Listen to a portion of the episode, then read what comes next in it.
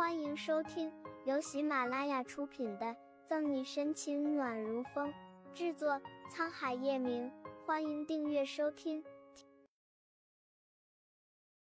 第五百九十六章，请你不要再勾引我儿子了。月璇大动肝火，横眉怒目。管家虽有疑惑，却不敢耽搁，急忙去准备车。左心言见状，急忙去扶着他。玄姨，若是你现在去找沈西麻烦，陈玉肯定会不高兴的。话里话外，左心言都在劝阻月璇。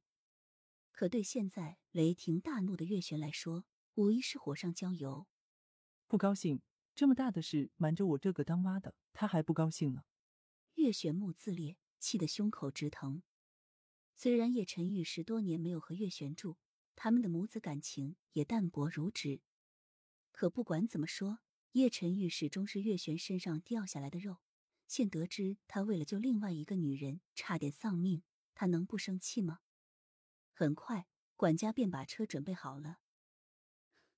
玄姨，你先消消气，等陈玉回来，你和他再好好谈谈，说不定他会听你的话。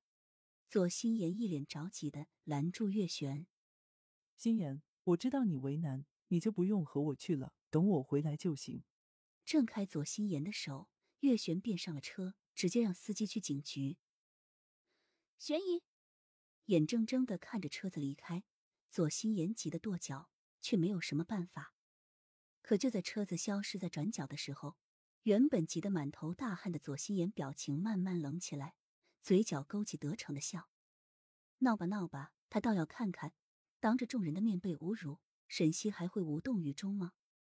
左心言太明白月璇的脾气了，这一去只怕不会善罢甘休。警局，沈西身穿制服，处理着连环杀人案的后续工作，丝毫不知今天发生了什么事。你好，请问你沈西在哪？我找他有事。月璇直奔主题，冷冷的目光在警局搜寻着。沈队在办公室。谭维被月璇身上的怒火吓到，下意识的指了指不远处。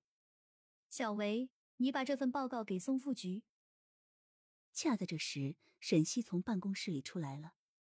沈队，有人找你。谭维小跑过去，接过沈西手里的报告。谁找我？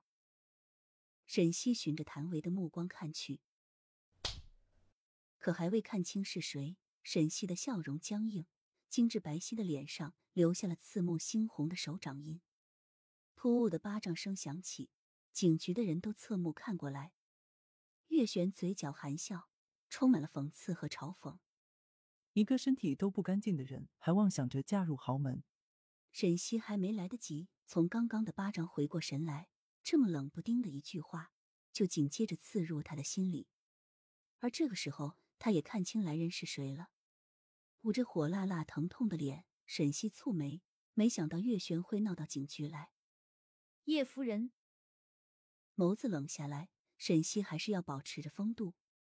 他现在身穿制服，是警察。沈队长，请你不要再勾引我儿子了，是小三做多了，所以精通这些狐媚之术吗？月璇丝毫不给沈西反驳的机会，嘴角勾起讽刺的笑。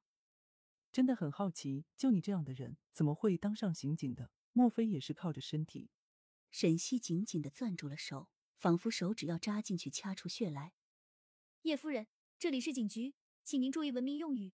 如果继续大声喧哗、挑起是非、诽谤他人，是要刑事拘留的。沈西之前还念在月璇是叶晨玉的母亲才倍加尊敬，可并不代表她是软柿子很好欺负。刑事拘留，刑侦队队长就是不一样，威胁人的招数都比常人厉害多了。月璇一脸的不在意，凭叶家的关系，小小的警局算得了什么？裙子这么短。我儿子不在你身边，你这样又是要勾引谁呀？月璇瞥了一眼沈西裸露的大长腿，满满的厌恶。你这人怎么说话的呢？从巴掌声中反应过来的谭维敌视着月璇，维护沈西。小姑娘，你问我怎么说话的，倒不如先问问你们沈队长怎么做事的。月璇冷冷一笑，对着警局所有人扬声道。本集结束了，不要走开，精彩马上回来。